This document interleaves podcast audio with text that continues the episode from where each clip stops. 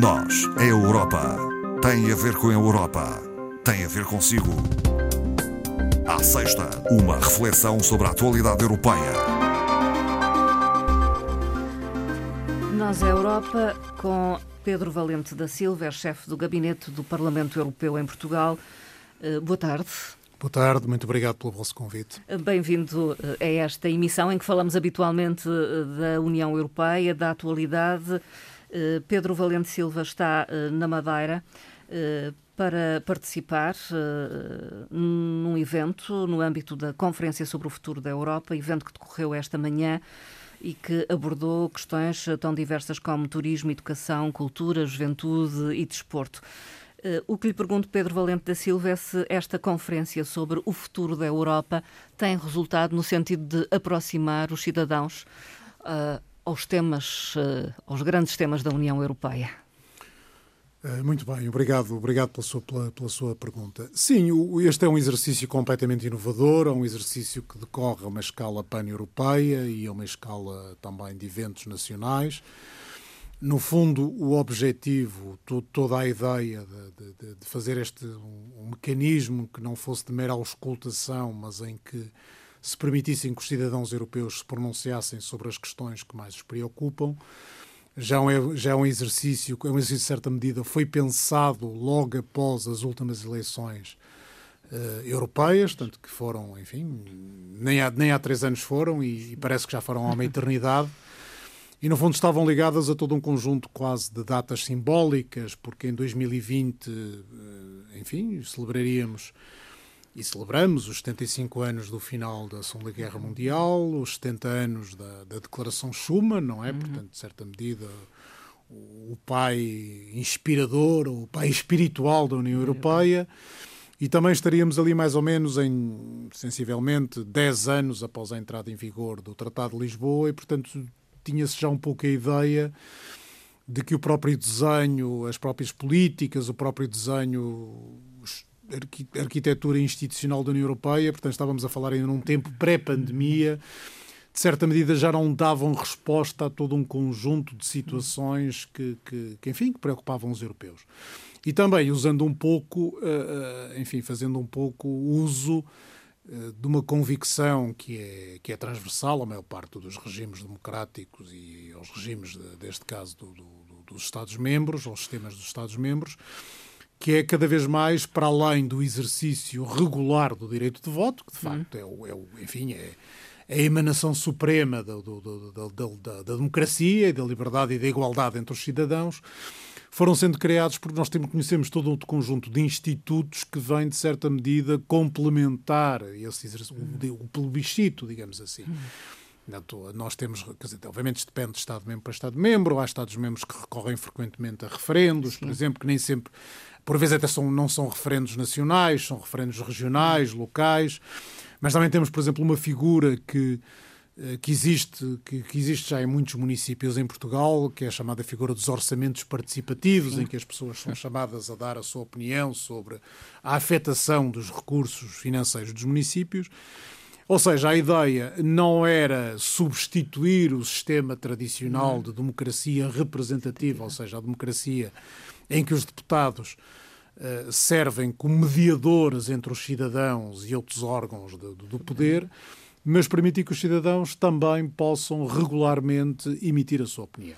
A própria União uh, Europeia promove a auscultação uh, através. Uh, Exatamente. Enfim, mas aqui a ideia, a ideia e aquilo que tem vindo a ser, de ser feito é mais do que mais. isso. Ou seja, não é uma mera auscultação, porque já existem já existiam instrumentos, instrumentos que faziam, mas era permitir que os cidadãos europeus, em pé de igualdade com titulares de cargos públicos, sejam eles deputados europeus, deputados, deputados aos parlamentos nacionais, eh, eh, portanto, membros do, membros do Conselho da União Europeia, comissários, estivessem em pé de igualdade e, portanto, pudessem discutir e transmitir as suas opiniões. Para isso criou-se, então, esta figura da Conferência sobre o Futuro da Europa, que tem, portanto, tem painéis pan-europeus, foram criados quatro painéis, cada um deles com 200 cidadãos europeus, que foram selecionados aleatoriamente, uhum. e de modo a garantir que haja uma, uma, uma distribuição não apenas por nacionalidades, e, e, o critério que se usou é mais ou menos o critério do Parlamento Europeu, ou seja, os Estados-membros estão todos representados, os que têm mais cidadãos acabam por ter mais. menor representação. Eh, e os que têm menos, menos população até acabam por ter uma população maior, porque isso explica, por exemplo, que se nós utilizássemos um critério puramente proporcional, eh, Estados Sim. como Luxemburgo, Malta, Chipre Sim. não teriam sequer seis deputados ao Parlamento Europeu. Hum. Portanto, aqui há uma. Para além dessa necessidade de haver em cada um destes painéis de 200 cidadãos eh, de haver uma distribuição por nacionalidade, por género, por exemplo, em cada Estado-membro tem que haver, tem que ter um representante, um cidadão que seja, ah, tem que haver pelo menos um homem e uma, uma mulher. mulher. Um terço dos representantes tem que ter idade entre os 16 e os 25 anos e pretendeu-se também, jovens neste caso, e pretendeu-se também que viessem de condições ou de situações socioeconómicas diferentes, ou seja, portanto, que fosse o mais abrangente possível, que, que não fossem só pessoas das principais cidades. Portanto, foi feito aqui um exercício de seleção aleatório. O que aconteceu? Esses painéis europeus reuniram, portanto, tiveram cada um destes painéis, que tinham, enfim, vários temas, reuniram três vezes e acabaram por, dentro das discussões, eh, apresentar aquilo que nós chamamos as recomendações ao plenário da Conferência. Uhum. O plenário da Conferência é um órgão que tem, uma, que tem uma, uma composição muito extensa, são 449 membros, dos quais nós temos 108 deputados europeus, uhum. portanto, uma componente de, de, de, parlamentares europeus, temos 108 deputados dos parlamentos nacionais, temos uh, eh, 54 representantes do Conselho Europeu, ou seja, 27, nós temos 27 Estados-membros, portanto, cada Estado-membro indica dois representantes, cada governo tem dois representantes. Uhum. Temos três comissários e temos, lá está, os também os 108 cidadãos europeus. Como é que chegamos a estes 108? 108. São 20 de cada. São, portanto, 80 que vêm dos painéis de cidadãos europeus, 20 de cada painel, mais 27 eh, cidadãos de cada um dos Estados-membros escolhidos em função da participação de cidadãos nos painéis nacionais, e depois ainda temos, um, temos mais um para prefazer os 108, que é o que é, neste caso, a presidente do Fórum Europeu da Juventude. Nesta composição de 108 cidadãos também tem que ser respeitada a, a, a, o equilíbrio de género e também um terço tem de ser, portanto, jovens entre os 16 e os 25 anos. E esta gente é chamada a partilhar as suas ideias sobre o futuro, particularmente Exatamente. isso. E nós, neste momento, estamos numa fase em que o plenário da conferência, aliás, que está reunido hoje e reunirá também amanhã em Estrasburgo, está já a analisar as contribuições da, que são apresentadas por, por estes painéis. Portanto, estão a discutir o que é, as propostas que estes painéis fizeram, porque cada painel tem também, digamos, destes eh, nestes 80 tem porta-vozes, digamos assim, e eles estão a, todo, este, todo, todo este universo de pessoas está a discutir estas, estas, estas, portanto, quer estas uh, recomendações dos painéis, quer aquelas contribuições que têm vindo a ter lugar através da plataforma digital que foi criada. Ou seja, há uma plataforma digital em que qualquer cidadão pode emitir a sua opinião sobre estes temas, pode partilhar outras, pode comentar outras opiniões e, portanto, tudo isto são, digamos assim, matéria-prima que está a ser analisada neste, neste, neste plenário. E que e vai querer-se, no fundo, que disso resulte ações concretas. Exatamente. É? Ou seja, nós estamos, temos, estas, temos esta plenária hoje e amanhã e vamos ter uma próxima plenária no dia 8 e 9 de abril. E, portanto, na próxima plenária terão que ser. Eh, eh, essa, a plenária vai emitir as suas recomendações ao Conselho Executivo da, da Conferência. O Conselho Executivo é composto, portanto, por um representante do Parlamento Europeu, que é o deputado Guy Verhofstadt, por um representante da presidência do Conselho Europeu em exercício, que neste momento cabe à, França, e uma vice-presidente da, da, da, Comissão Europeia. Uhum. Portanto, o plenário vai apresentar as suas recomendações ao Conselho e depois o Conselho Executivo, em estreita colaboração com o plenário, vai emitir um relatório. Vai produzir um relatório, melhor dizendo. Esse relatório vai ser, vai ser depois transferido à presidência conjunta da conferência, que é composta, é mais um triunvirato, que é composta pela Presidente do Parlamento Europeu, pela Presidente da Comissão Europeia e pelo, neste caso, com, neste, neste caso, enfim, estamos sob presidência francesa, ou Presidente da, da República Francesa.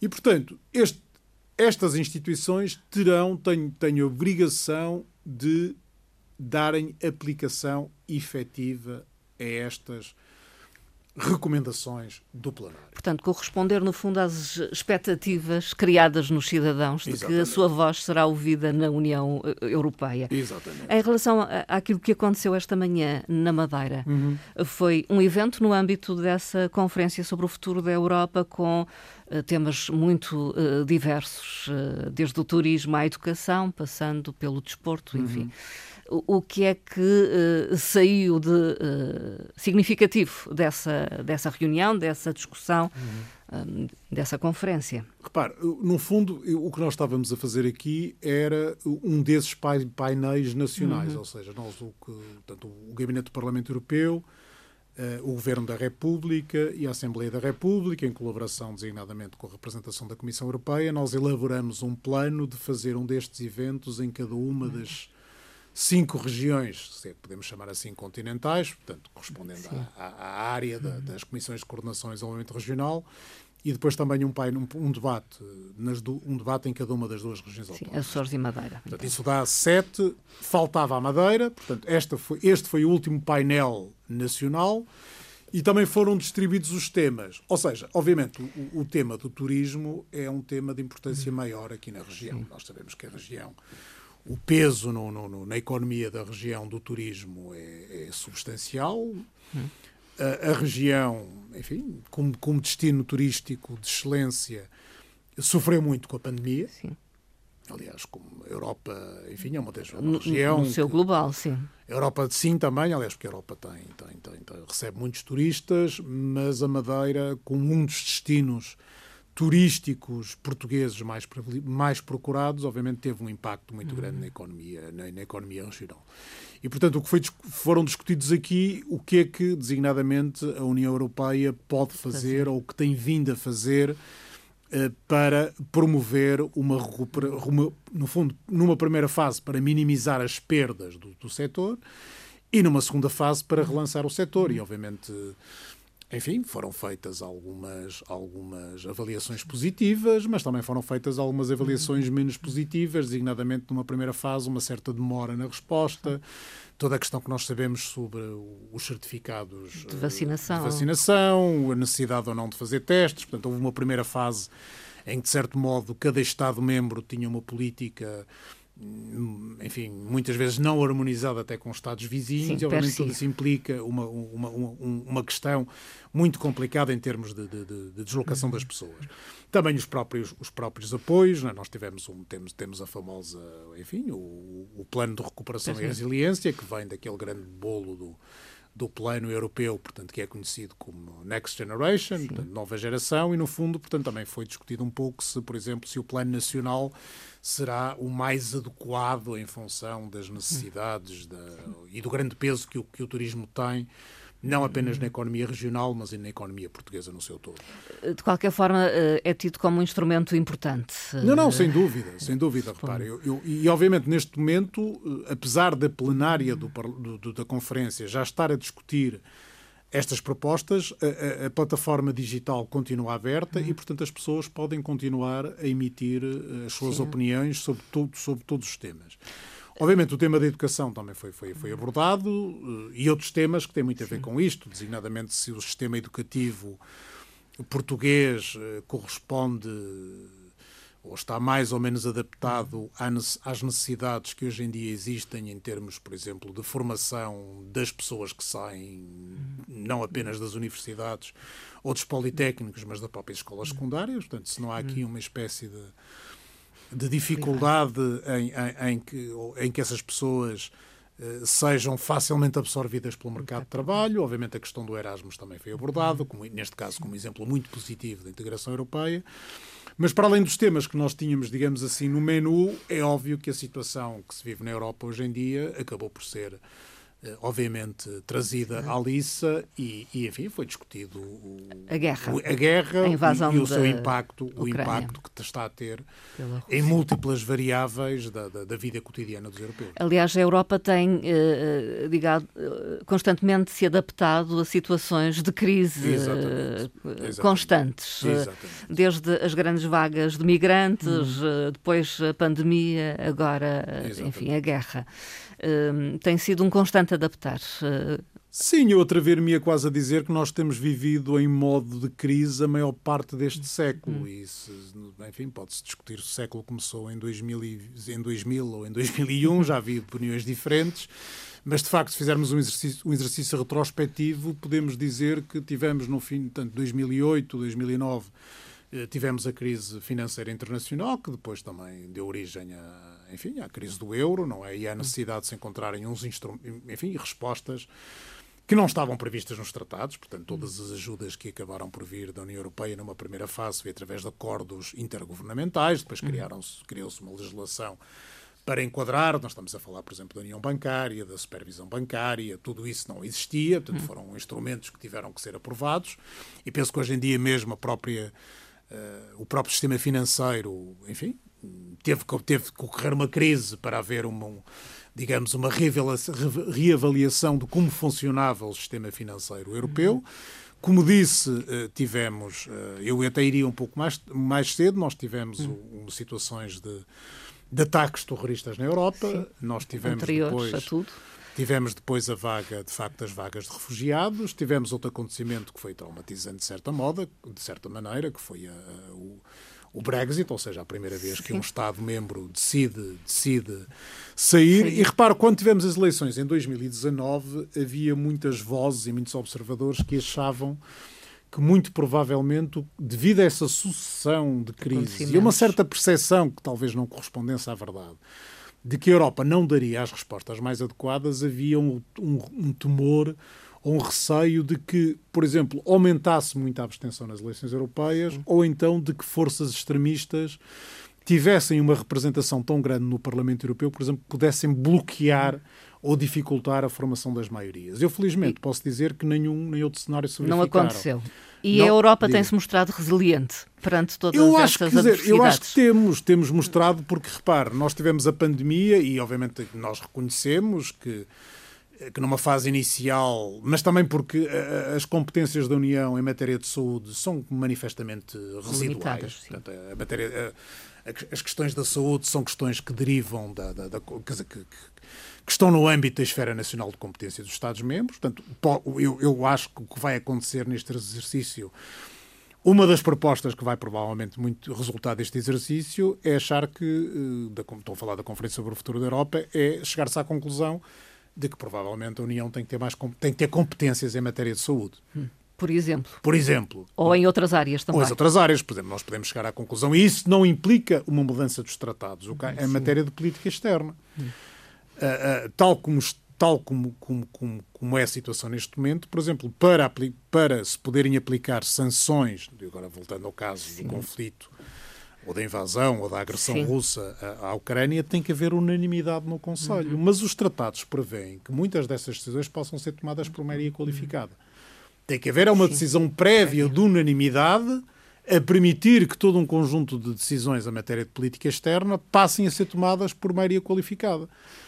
Isso não implica uma mudança dos tratados. Uhum. Há outras matérias, por exemplo, se nós quisermos avançar Sim. muito em matéria de, de, de, saúde, se quisermos avançar muito em defesa. matéria de educação, se quisermos avançar em matéria de defesa, isso provavelmente implica uma mudança dos tratados. Nós sabemos que mudar os tratados é complicado, porque tem que haver unanimidade entre os Estados-membros, depois entramos num processo de ratificações uhum. do, dos Estados-membros e às vezes, nós, basta olhar para o passado, às vezes há algumas surpresas, não é? Sim. Portanto, a questão aqui é, é, é que hum, os, próprios, quer dizer, própria, os próprios tratados às vezes com uma certa elaboração criativa, permitem dar respostas. Às vezes não dão respostas, então o que é que se faz? Criam-se instrumentos paralelos recorrendo à figura dos tratados e dos acordos internacionais. Não é o ideal, porque aí eu digo que não é ideal, puxando um pouco as vestes do, do, do funcionário do Parlamento Europeu, porque isso fica à margem, por exemplo, do, do escrutínio do Parlamento Europeu. Portanto, é um Sim, sistema clássico. Debate, digamos, é, e, e o Parlamento Europeu aí não tem grandes poderes. Quer dizer, não tem poderes legislativos. Uh, portanto, enquanto isso não for transposto para, para, para a União, aí o Parlamento Europeu não é co-legislador. Isso, por exemplo, isso aconteceu muito com a resposta à crise económica e financeira, Sim. em que muitos dos instrumentos que foram adotados o Parlamento Europeu não era co-legislador, apenas tinha um, enfim, dava, era, tinha, era consultado, dava Sim. o seu parecer, e obviamente isso não tem o mesmo peso, Sim. como nós sabemos. Uh, Pedro Valente da Silva, vamos terminar, uh, talvez falando da questão do plano de recuperação e resiliência e das apostas setoriais. Uhum. serão as, acertadas e tendo em conta o momento que vivemos até, inovação digital, transição energética. Repare, eu acho que tudo isso é incontornável, ou, ou seja, nós, nós na União Europeia já há bastante tempo que, enfim, que de certa medida se sabia que teria-se para a Europa, enfim, ter futuro, ou de melhor, de continuar a ser um parceiro com peso na cena internacional, tem que dar um certo salto. Hum. Ou seja, tem que acompanhar a mudança. E, tem, e onde é que a Europa é competitiva? Ou melhor, é competitiva em alguns setores mais do que noutros. É precisamente em indústrias de ponta, mas, mas estamos a correr riscos, e em alguns setores já se verifica, de perdermos a vanguarda, uhum. designadamente em matéria digital. Uhum. Ou seja, onde nós estamos muito na vanguarda, mas obviamente isso depois tem impacto económico, é nas questões ambientais. Sim. E obviamente às vezes há aí uma certa discussão se a Europa devia avançar claro. tão rapidamente, uma vez que outros parceiros, que, ou melhor, que, que, que, outros, que outros, outras potências, se quisermos dizer assim, que às vezes são aliados da Europa numas questões, às e vezes noutras são, não. noutras não. Obviamente cada um tem os seus interesses. É sempre aquela questão se nós não estamos a, a, a digamos, a, obviamente, a fazer algo que todas, todos os países, todos os blocos vão ter de fazer mas às tantas a uma velocidade mais rápida do que outros o fazem. Mas aí também nós costumamos, costumamos usar a expressão de guiar pelo exemplo, não é? E a hum. Europa gosta de guiar pelo exemplo. A questão, que se coloca aqui, é, é, quer dizer, pode haver, enfim, pode haver agora uma certa tentação de, na sequência da. Dar uns enfim, passos atrás, digamos. Eu penso que vai ser difícil, quer dizer, pode haver talvez uns, uns, reajustes, mas eu acho que todos nós chegamos à conclusão de que, de facto, as famosas transição digital e transição verde são incontornáveis. Uhum.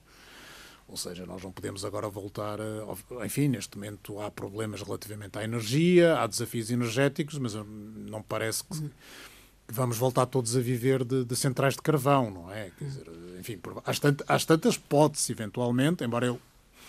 Eu penso que o Parlamento Europeu aí não estará muito inclinado, talvez tentar reponderar um pouco o ritmo dessa transição. Eu penso que a transição será incontornável, a digital eu penso que Sim. o digital está em todo Avançará, lado. não é? Penso que. E mesmo a transição uh, ecológica, eu vejo com dificuldade que, é, que, que ela veio. Quer dizer, eu acho que ela não vai ser posta em causa porque nós queremos que haja futuro para os europeus, uhum. não é? E, portanto, e a poluição não tem fronteiras, não é? Portanto.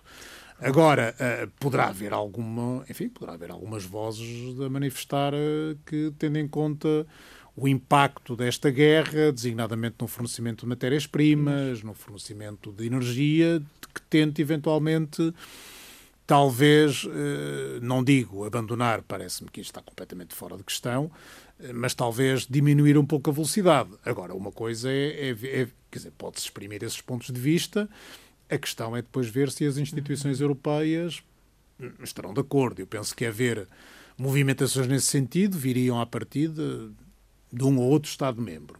Hum.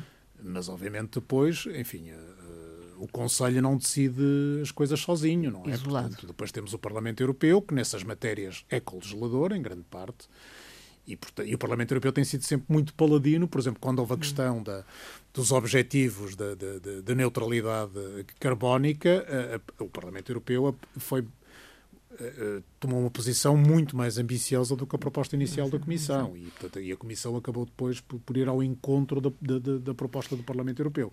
Portanto, eu estou a ver com dificuldade que matérias que dependam da, da digamos, da, da co-decisão do Parlamento Europeu, e, são, e hoje em dia são a esmagadora maioria, em que possa haver recuos. A menos que, enfim, que nos, que, nos, que, que nos venhamos a deparar daqui a algum tempo com uma situação ainda mais dramática do que, do que aquela que vivemos. Mas parece-me difícil. Parece muito difícil porque dizer, o diagnóstico está feito há está muito feito. tempo. Uh, são tempos desafiantes. Para terminar. São uma seguramente mensagem tempos desafiantes, mas repare, eu, eu costumo dizer que enfim, eu vou, eu vou por fazer 55 anos neste, neste ano de graça a Deus, 2022, e eu atrever-me a dizer que a palavra que eu ouvi mais vezes na minha, na minha vida foi crise. Porque eu ainda me lembro da. Enfim, quando houve grande parte dos nossos ouvintes mais jovens, isto provavelmente não lhes dirá grande coisa, mas eu ainda me lembro da crise do petróleo de 1973. Portanto, tenho uma vaga, tenho uma vaga memória. Uma vaga tenho uma memória. vaga memória de de ir, de ir com o meu pai abastecer o carro e haver filas na, nas bombas de gasolina. E também me lembro que a, a intervenção da, da, da, Enfim, a última intervenção nós tivemos, chamamos-lhe a Troika, porque era portanto, a Comissão Europeia, o Banco Central Europeu e o FMI. Mas em democracia já tivemos duas ajudas externas financeiras do FMI antes desta. Portanto, esta foi a terceira. Ou seja, a palavra crise, eh, ela anda sempre por aí. Agora, eu, eu mantenho esperança de que esta crise ou esta sucessão de crises uh, não acabaram com a União Europeia, pelo contrário, obrigaram a União Europeia sempre a dar passos, passos no sentido de dar resposta, às vezes algo incompreendidos, porque, porque a União Europeia é acusada de lentidão, mas eu diria que a lentidão faz parte do sistema democrático europeu. Sim, é. É um processo. É um processo que tem 27 Estados-membros. Nós não vivemos em regimes em que, enfim, uma, uma, alguém decide uma coisa e, passado cinco minutos, eh, está executada, não é? Não é o sistema democrático europeu. Pedro Valente da Silva, muito obrigada por ter estado esta tarde. Foi um prazer e foi, foi um prazer também voltar a estar aqui na, na, Madeira, quase ao fim de três anos. Pedro Valente da Silva é chefe do gabinete do Parlamento Europeu em Portugal.